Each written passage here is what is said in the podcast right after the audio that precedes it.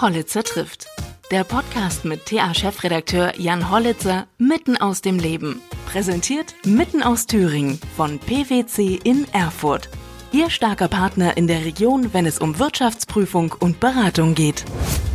Willkommen bei Hollitzer trifft heute zu einem Sonderpodcast mit dem Thema Corona. Ich treffe Matthias Plätz. Er ist Leiter des Jena Instituts für Infektionsmedizin und Krankenhaushygiene. Zudem gehörte er zur Expertenrunde der WHO und ist im Krisenstab in Thüringen vertreten, der über die weiteren Maßnahmen zur Eindämmung des Coronavirus berät. Er erklärt uns, warum wir eigentlich nicht panischer sein sollten als bei einer normalen Grippewelle. Zugleich erklärt er aber uns auch die Notwendigkeit, warum wir alle dazu beitragen müssen, die Ausbreitung des Coronavirus zu verlangsamen. Denn es hat zahlreiche Implikationen auf unser öffentliches Leben und vor allem das Gesundheitssystem. Er gibt praktische Hinweise für unser Verhalten im Alltag und erklärt auch, warum wir ganz besonders auf ältere Menschen acht geben sollten, denn sie sind besonders gefährdet. Hallo Herr Plätz, ähm, schön, dass Sie heute bei uns sind, gerade aus dem Krisenstab nochmal zum weiteren Vorgehen in Thüringen. Vor einigen Tagen haben Sie einer Kollegin von mir erzählt, Sie rechnen mit einer Pandemie. Sind wir denn jetzt schon in dieser Stufe? Würden Sie das, äh, die Verbreitung jetzt schon als Pandemie bezeichnen? Das Problem ist, dass der Pandemiebegriff selbst nicht scharf definiert ist. Also eine Epidemie ist ein gehäuftes Auftreten von Infektionsfällen, zeitlich und örtlich begrenzt. Eine Pandemie ist nicht mehr örtlich begrenzt. Wir haben jetzt weltweit Fälle. Man könnte also schon von einer Pandemie sprechen. Allerdings gibt es eine Historie. Als die Schweinegrippe damals grasierte, hat die WHO den Pandemiebegriff sehr früh gebraucht. Und dann hat sich im Nachgang herausgestellt, die Infektion hat sich zwar um den gesamten Globus verbreitet, aber die Krankheitsschwere war moderat. Und dann hat man die WHO dafür kritisiert, dass der Begriff Pandemie leichtfertig ins Spiel gebracht wurde. Und diesen Fehler will man jetzt offensichtlich nicht begehen und hat deswegen in die neue Pandemie-Definition auch den Schweregrad also die Schwere der Infektion mit aufgenommen. Und das ist natürlich immer sehr subjektiv und wir wissen, dass die Zahlen von Tag zu Tag schwanken. Das hängt eben damit zusammen, dass es noch viele Unbekannte ist und die WHO ist offensichtlich zurückhaltend, solange sie sich nicht ganz sicher ist, den Pandemiebegriff dann auszusprechen. Aus meiner Sicht, allein was die räumliche Ausbreitung angeht, wir haben jetzt wirklich in nahezu allen Teilen der Welt, Südamerikas noch weitgehend ausgenommen, aber wir haben aus allen anderen Erdteilen Infektionsfälle und man könnte jetzt technisch schon von einer Pandemie sprechen. Die Grippe, mit der wir uns ja schon seit Jahrzehnten beschäftigen, ist bekannt. Das Coronavirus, da wissen wir noch nicht so viel darüber, auch über Immunitäten, ob wir dieses, gegen dieses Virus eben resistent sind oder ob wir damit mhm. besser klarkommen als mit anderen. Ähm, halten Sie es denn für angebracht, dass wir so reagieren, wie wir gerade reagieren, obwohl wir viel mehr Grippefälle haben? Das ist eine Frage, die oft, sehr oft gestellt wird. Das ist eine sehr gute Frage, weil man muss beides in Relation setzen. Die Grippe kennen wir und an der Grippe sterben jedes Jahr tausende Menschen, allein in unserem Land. Also in der schweren Grippewelle 17, 18, die hat auch, war eine Belastungsprobe für die Krankenhäuser. Es mussten elektive Operationen abgesagt werden, es mussten Grippestationen geschaffen werden, um die Patienten unterzubringen. Ähm, das hat aber zu relativ wenig Aufregung geführt. Oder allein, wenn wir diese Saison nehmen, in den USA gab es in der letzten Woche eine Meldung von in der letzten Woche des Jahres 2019 von 800 Todesfällen in, den, in einem Land in einer Woche. Auch das hat zu wenig Aufregung geführt. Corona ist neu. Keiner kann das Virus so richtig einschätzen, wie es sich verhalten wird, ob es im Sommer verschwinden wird, ob es bleibt, ob es im Herbst wiederkehrt. Und diese Unsicherheiten verunsichern natürlich die Menschen. Und was hinzukommt, das ist meine persönliche Einschätzung, die chinesische Regierung hat am Anfang sicherlich Fehler gemacht. Man hat den Ausbruch verzögert, verschleppt gemeldet und hat äh, später dann umso rabiater reagiert. Und der Punkt ist, wenn einmal solche Maßnahmen eingeführt werden, dann fühlen sich eben viele genötigt, das Ganze auch so rabiat zu machen. Also man hätte vielleicht, wenn man früher reagiert hätte, sich vieles sparen können. Das heißt, das, was wir jetzt machen, ist übertrieben oder ist es nicht übertrieben? Also Veranstaltungen abzusagen mit mehr als 1000 Menschen. Das ist eine, eine gute Frage, die ich vielleicht auch, wenn ich ehrlich bin, in zwei Wochen anders beantworten würde als jetzt mhm. oder vor zwei Wochen anders beantwortet hätte als jetzt. Die Zahlen in China haben mir erstmal etwas weniger Sorge gemacht, weil das chinesische Gesundheitswesen ganz anders aufgestellt ist Die Zahlen in Italien hingegen, die wir in den letzten Tagen, Wochen mitbekommen haben, die sorgen schon dafür, dass man sich Gedanken macht und dass man sich gut vorbereitet. Wobei ich persönlich Weil dort die Sterblichkeit höher ist, oder? Weil die Sterblichkeit so hoch war in Italien. Aber es gibt auch hier viele Ursachen, die man berücksichtigen muss. Zum einen sind auch in Italien vor allen Dingen hochbetagte Menschen gestorben und Italien hat ein ähnliches demografisches Problem wie Deutschland. Zum Zweiten ist äh, die Sterblichkeitsabschätzung komplex, weil Sterblichkeit bedeutet Anzahl der Todesfälle geteilt durch die Anzahl der Infizierten. Und der Punkt ist, dass wir den Nenner nicht kennen. Die Italiener haben vor allen Dingen diejenigen getestet, die sich in die Krankenhäuser gemeldet haben, weil es ihnen nicht gut ging. Und unter denen war natürlich die Sterblichkeit dann auch deutlich höher. Wir wissen aber, dass es wahrscheinlich um Faktor 10, um Faktor 100, vielleicht um, sogar um Faktor 1000 so viele Menschen gibt, die leicht krank sind und die nicht getestet werden. Und entsprechend müsste man die Sterblichkeit eben um Faktor 10, 100 oder 1000 nach unten korrigieren. All das weiß niemand. Was allerdings klar wird, ist, dass in Italien dieser Ausbruch wahrscheinlich über Wochen unentdeckt sich ausgebreitet hat. Und wir wissen auch, dass die Krankheitsdynamik bei Covid eine etwas andere als bei Influenza ist. Influenza läuft relativ rapide. Wir haben eine kurze Inkubationszeit. Die Leute werden, wenn sie schwer krank werden, auch relativ schnell schwer krank. Währenddessen bei Covid es viele Verläufe gibt, äh, wo der Patient eine Woche zu Hause war, leicht krank und dann nach einer weiteren Woche erst schwer krank geworden ist. Und offensichtlich hat man sozusagen erst an das Ende, es gab viele Patienten, die dann schwer krank geworden sind und die ganze Zeit vorher hat sich das Virus ungehemmt ausgebreitet. Also so eine Inkubationszeit von 14 Tagen ist ja eigentlich fast ideal für so ein äh, Virus, ne, sich zu verbreiten und äh, das Gefährliche auch, das eben einzuschätzen. Ja, vollkommen richtig. Also je länger die Inkubationszeit, desto schwieriger wird es auch für den öffentlichen Gesundheitsdienst, Infektketten zu brechen. Ähm, das muss man klar sagen, hat Vor- und Nachteile.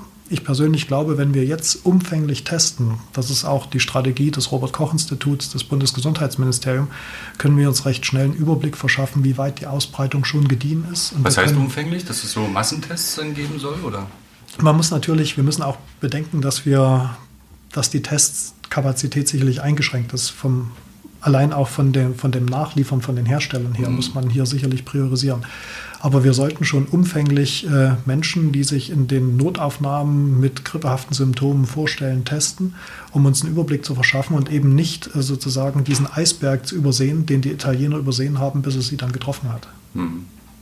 Verwundert Sie irgendwas an diesem Virus? Also ich habe gelesen, vielleicht ist, es grassieren jetzt viele Verschwörungstheorien mittlerweile auch. Ähm, dass es schon zwei Stränge gibt, also dass sich das mhm. Virus schon entwickelt hat, wenn man es übereinander legt, dass das, was in Deutschland unterwegs ist, anders als das in Italien meinetwegen aussieht.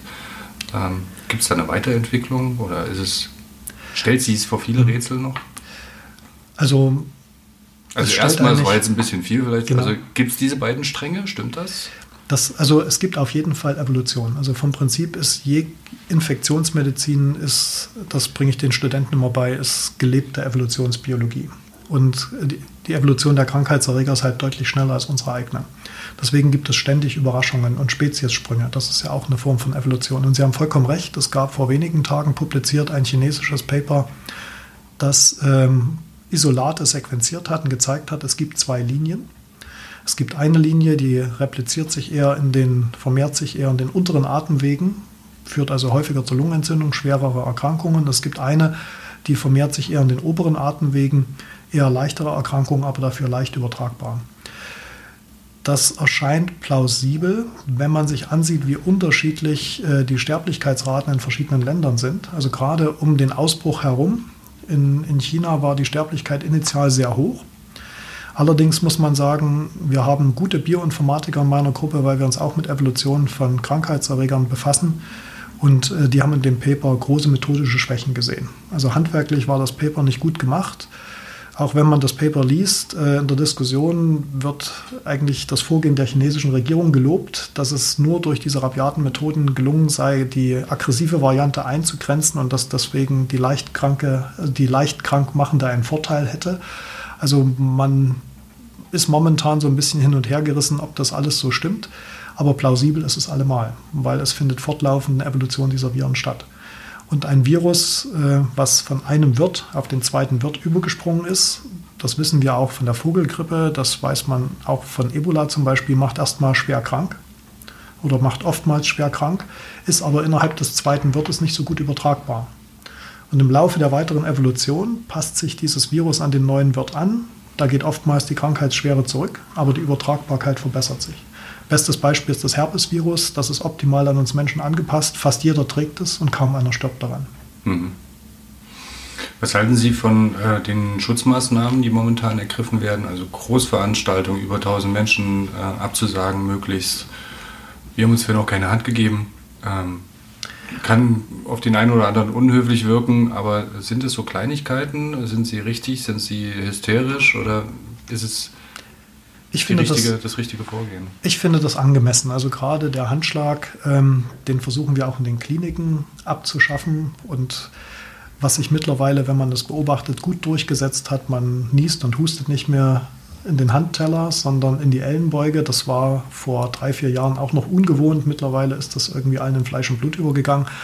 Und ich denke auch mal, ein Vorteil dieser dynamischen Zeit ist, dass viele Maßnahmen, die man jetzt implementiert hat und die sich vielleicht als wirksam erweisen, dann auch beibehalten werden und uns auch vor künftigen Pandemien schützen können, beziehungsweise diese Pandemien abmildern.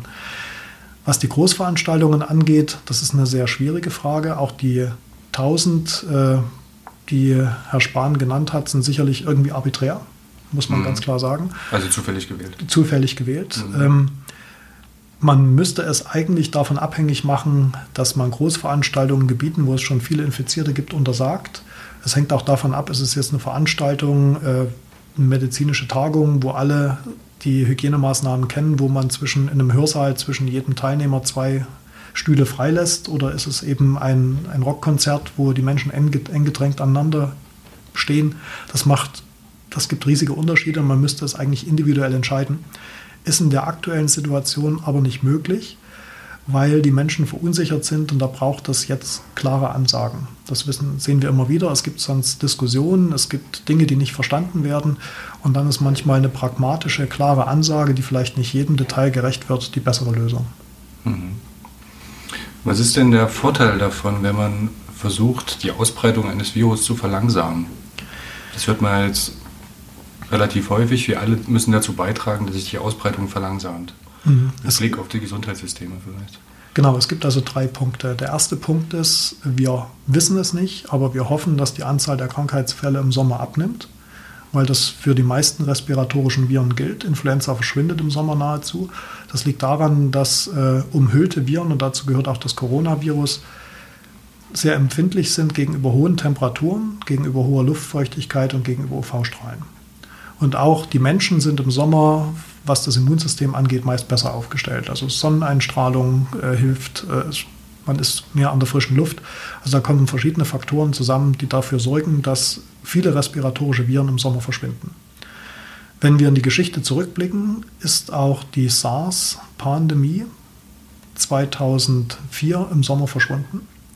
Währenddessen MERS, also die nächste Corona-Variante, die vom Tier auf den Menschen übergesprungen ist, zehn Jahre später, die im Sommer nicht verschwunden ist, die taucht sporadisch ganzjährig auf, aber die hat es äh, nie geschafft, hochinfektiös zu werden. Die war immer, hat zu schweren Krankheitsverläufen geführt, aber war nicht so leicht verbreit, zu verbreiten.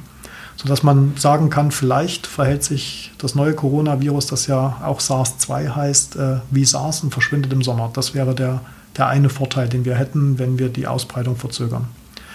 Der zweite Vorteil ist, äh, wir müssen versuchen, die Corona-Welle von der Grippewelle zu trennen. Das würde das Gesundheitssystem enorm überlasten, weil man klinisch, also von der Symptomatik her, die beiden Infektionen nicht auseinanderhalten kann. Und weil die Testsysteme für Corona erst äh, peu à peu überall etabliert werden, hätte man hier viele Verdachtspatienten, die vielleicht eine Grippe haben, dann unter Corona-Maßnahmen isolieren können. Also das würde einfach das Gesundheitssystem überfordern. Und das Dritte ist natürlich, ähm, Herr Drosten hat sicherlich recht, wenn er sagt, dass ein Großteil der Menschheit sich mit dem neuen Coronavirus infizieren wird, dass wir Immunität aufbauen werden. Aber das sollte eben nicht innerhalb von wenigen Monaten passieren, weil ein Teil, eine Minderheit, muss man ganz klar sagen, eine Minderheit der Menschen sicherlich schwer krank wird und Hilfe im Krankenhaus braucht. Aber wenn das alles gleichzeitig passiert, ist das Gesundheitswesen auch überfordert. Mhm.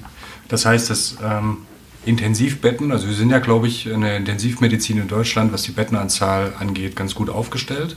Aber müsste man jetzt bei einem äh, ungehinderten Ausbruch oder bei, einem, ja, bei einer ähm, exponentiell steigenden äh, Fallzahlen alle Menschen unterbringen in die äh, Intensivbehandlung, hätte man ja für die normalen, ich sage jetzt mal, Autounfälle, äh, Krebspatienten, andere, die Intensivbehandlung brauchen, keine Betten mehr zur Verfügung. Das ist, glaube ich, auch ein Punkt, warum man versucht, die Ausbreitung zu verlangsamen. Ne? Vollkommen korrekt. Also was man ganz klar sagen muss, Deutschland ist, was die Intensivbetten angeht, pro 100.000 Einwohner weltweit mit am besten aufgestellt. Also wir haben deutlich mehr Intensivbetten als Italien, wir haben deutlich mehr Intensivbetten als China und die sozusagen die Knappheit der Intensivbetten hat in Italien und in China bei dem Massenanfall von Infizierten dann auch dazu geführt, dass die Sterblichkeit so hoch ist. Dieses Problem sehe ich für Deutschland nicht aufgrund der hohen Anzahl von Intensivstationen. Allerdings muss man sagen, ist durch die Ökonomisierung unseres Gesundheitswesens in den letzten Jahren die Auslastung deutlich gesteigert worden. Also vor 20 Jahren sind Krankenhäuser mit, würde ich sagen, 80 Prozent Bettenbelegung gefahren worden. Heutzutage haben sie teilweise 95, 100 Prozent, manchmal 105 Prozent, weil sie Betten einschieben. Und äh, in so einem System, was äh, auf Kante genäht ist, kann natürlich jede zusätzliche Belastung zur Dekompensation führen.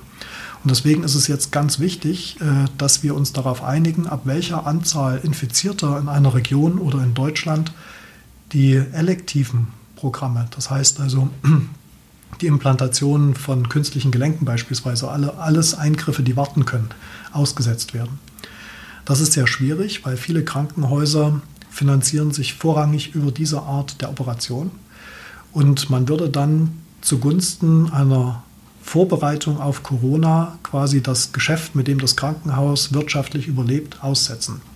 Das wird zu Diskussionen führen. Das wird Krankenhäuser an den Rand des wirtschaftlichen Ruins bringen. Und hier muss der Gesetzgeber auch ähm, Möglichkeiten schaffen, wie diese Krankenhäuser, die dann ihrer Verantwortung den Menschen gegenüber nachkommen, aufgefangen werden. Macht ihr das schon oder würden Sie da Kritik üben an dem Vorgehen?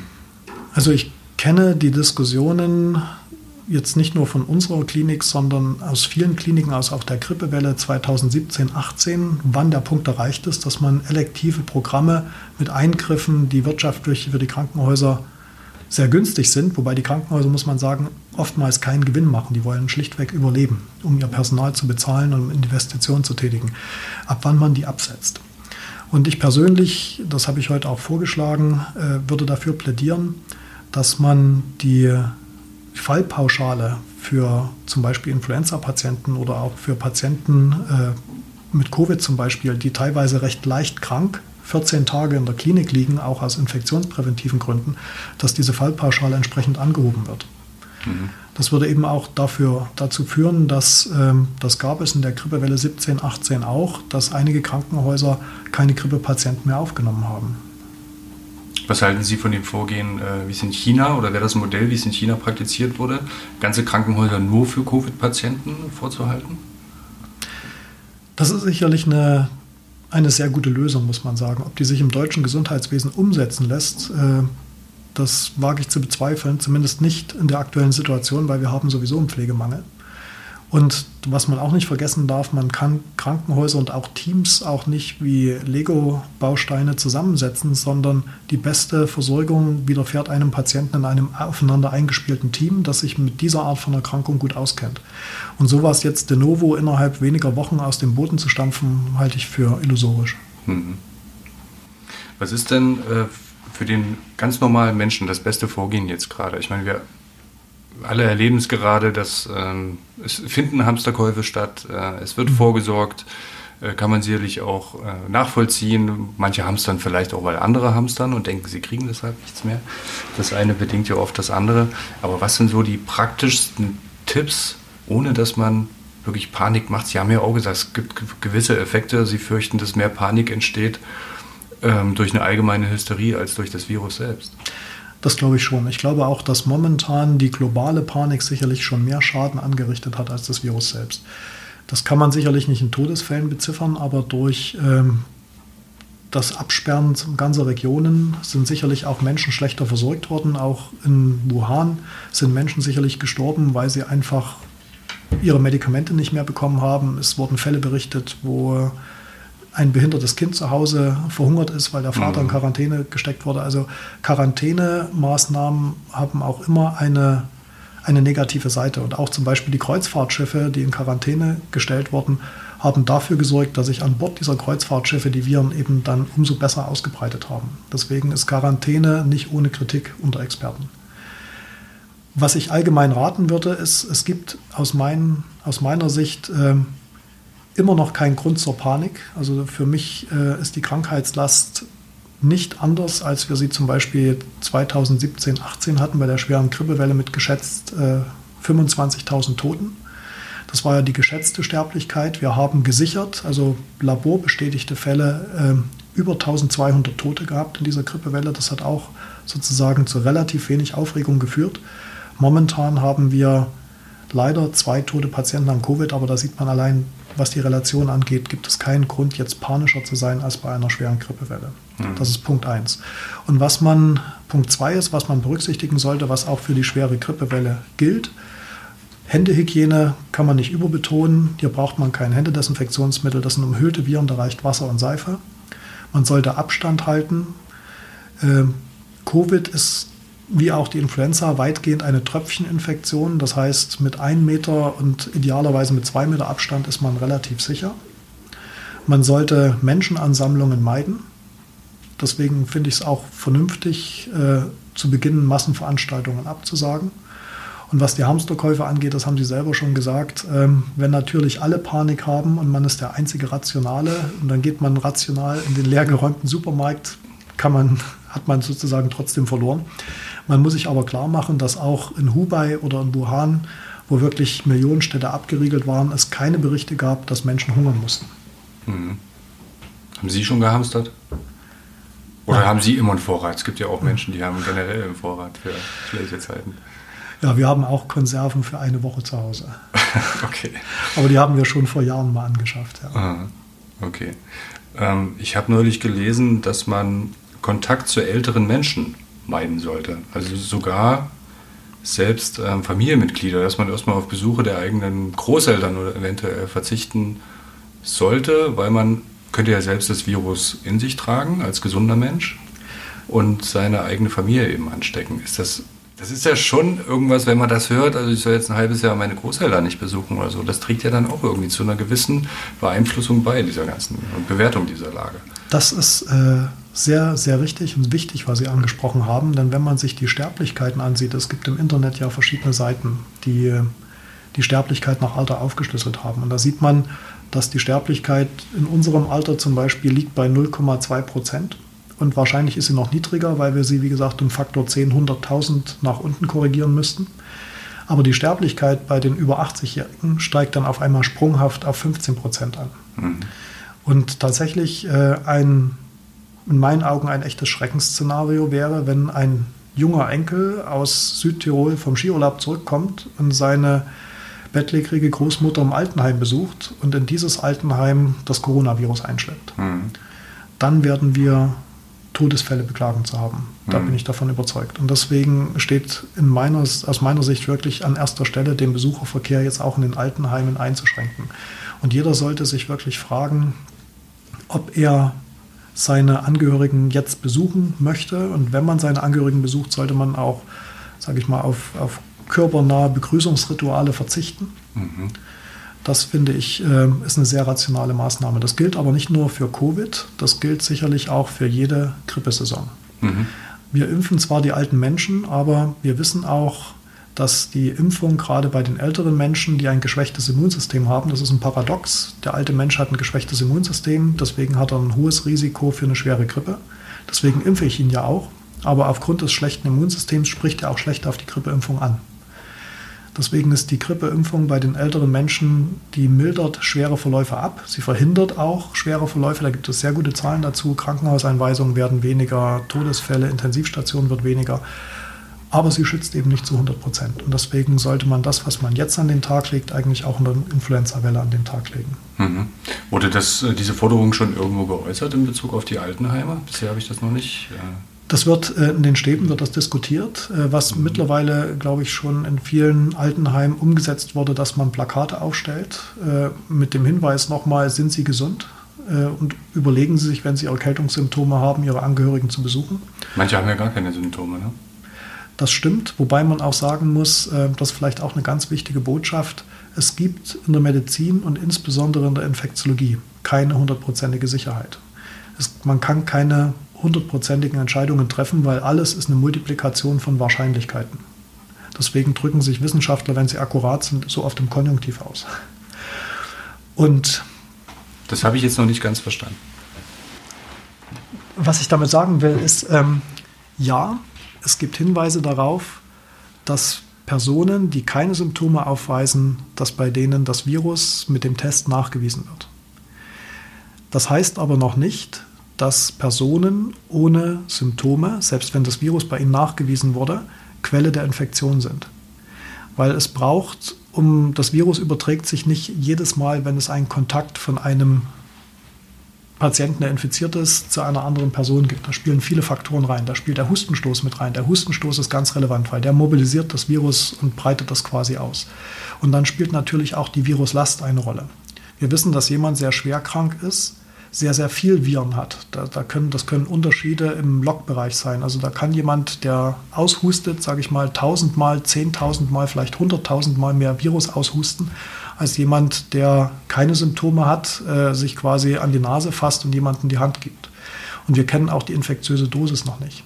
Das heißt, ja, wenn ich keine Symptome habe und ich gehe in ein Altenheim und ich bin Virusträger, besteht rein theoretisch die Wahrscheinlichkeit, dass ich es übertrage, aber die Wahrscheinlichkeit ist um viele Logstufen, ohne dass ich es genau beziffern kann, geringer, als wenn jemand, äh, der eben Husten hat, der starke Symptome hat, in ein Altenheim geht und dann seine Angehörigen vielleicht sogar anhustet. Mhm.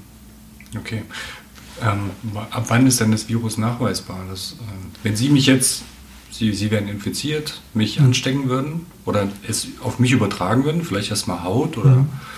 ich fasse mir dann in die Nase und dann ist es im Rachenraum und ich würde dann, oder woanders auch, es gibt ja auch über ähm, Schnittverletzungen oder irgendwie eine Haut, kleine, ähm, kleine, kleine Verletzungen, ist man dann sofort durch einen Abstrich auch, ist das sofort nachweisbar oder nicht? Nein, Wieder? das ist genau der Punkt. Also der Punkt ist, deswegen wird vom Testen asymptomatischer Personen abgeraten, weil das eine falsche Sicherheit vorgaukelt. Wenn mhm. Sie sich zum Beispiel, die Inkubationszeit liegt im Schnitt bei fünf Tagen, andere sagen drei bis fünf, zwei bis 14, das sind so die Bereiche, wo sozusagen mal 95 Prozent aller Inkubationszeiten landen. Wenn Sie sich heute Morgen infiziert haben und ich mache bei Ihnen abends einen Test, werde ich das Virus noch nicht finden und Sie mhm. werden auch noch keine Symptome haben. Mhm. Aber wenn Sie dann beruhigt sind und sagen, ich habe einen negativen Test, hilft das gar nicht, weil Sie können drei Tage später einen leichten Schnupfen haben, den Sie abtun, weil Sie sagen, Sie hatten vor drei Tagen ja einen negativen Test, aber dann sind Sie auf einmal positiv. Das heißt, so ein prophylaktischer Te Test bringt überhaupt nichts? Genau, ein prophylaktischer Test bringt überhaupt nichts. Mhm. Der vermittelt im Gegenteil falsche Sicherheit. Und ähm, es scheint so zu sein, je mehr Symptome ich habe, desto wahrscheinlicher ist es, dass ich das Virus finde. Mhm. Ähm, in Bezug auf Schulen und Kindergärten, mhm. ähm, wenn dort die Krankheit nicht so oft ausbricht ähm, wie, bei, wie bei älteren Menschen, müssten da auch Vorkehrungen getroffen werden? Das ist eine gute Frage. Das hat natürlich Implikationen mhm. für die Wirtschaft, ne? das ist klar. Da bleiben mhm. alle Eltern zu Hause äh, wegen der Kinderbetreuung. Also das ist eine, ist eine sehr gute Frage, während wir bei Influenza ganz klar wissen, dass die Kinder genauso oft an Influenza erkranken wie die älteren Erwachsenen und dieses Virus auch in sehr hoher Konzentration über einen längeren Zeitraum ausscheiden als Erwachsene. Und es gibt Daten, die zeigen, dass ich mit der Schließung von Schulen eine Influenza-Welle verlangsamen kann, abmildern kann. Das sehen wir ja auch in den Ferienzeiten dann immer. Ne? Genau, hm. richtig. Ob das für das Coronavirus gilt, wissen wir nicht. Also wahrscheinlich wird es auch einen Effekt haben, aber ich glaube, der wird nicht so stark ausgeprägt sein wie bei der Grippe, mhm. weil eben Kinder deutlich seltener betroffen sind. Kinder erkranken auch seltener schwer. Und ich hatte ja gesagt, der Hustenstoß ist ein ganz elementares ein elementarer Bestandteil der Virusausbreitung. Und wenn Kinder eben nicht husten, dann scheiden sie das Virus auch nicht in ausreichenden Mengen aus, um jemanden effizient anzustecken. Und nach meinem Wissen ist es so, dass es bislang auch noch keine Cluster gibt, die irgendwie auf die Kinder zurückgeführt werden konnten. Deswegen glaube ich, dass Schulschließungen zum jetzigen Zeitpunkt finde ich, wenn überhaupt, dann nur mit Augenmaß durchgeführt werden sollten. Mhm. Und Sie haben einen ganz wesentlichen Punkt noch angesprochen, dadurch, dass die Erwachsenen dann zu Hause bleiben müssen, der Kinderbetreuung wegen, kommen ja noch andere Bereiche des öffentlichen Lebens zum Erliegen. Und das Virus hat jetzt schon, oder die Panik um das Virus hat jetzt schon sehr viel Schaden angerichtet. Mhm.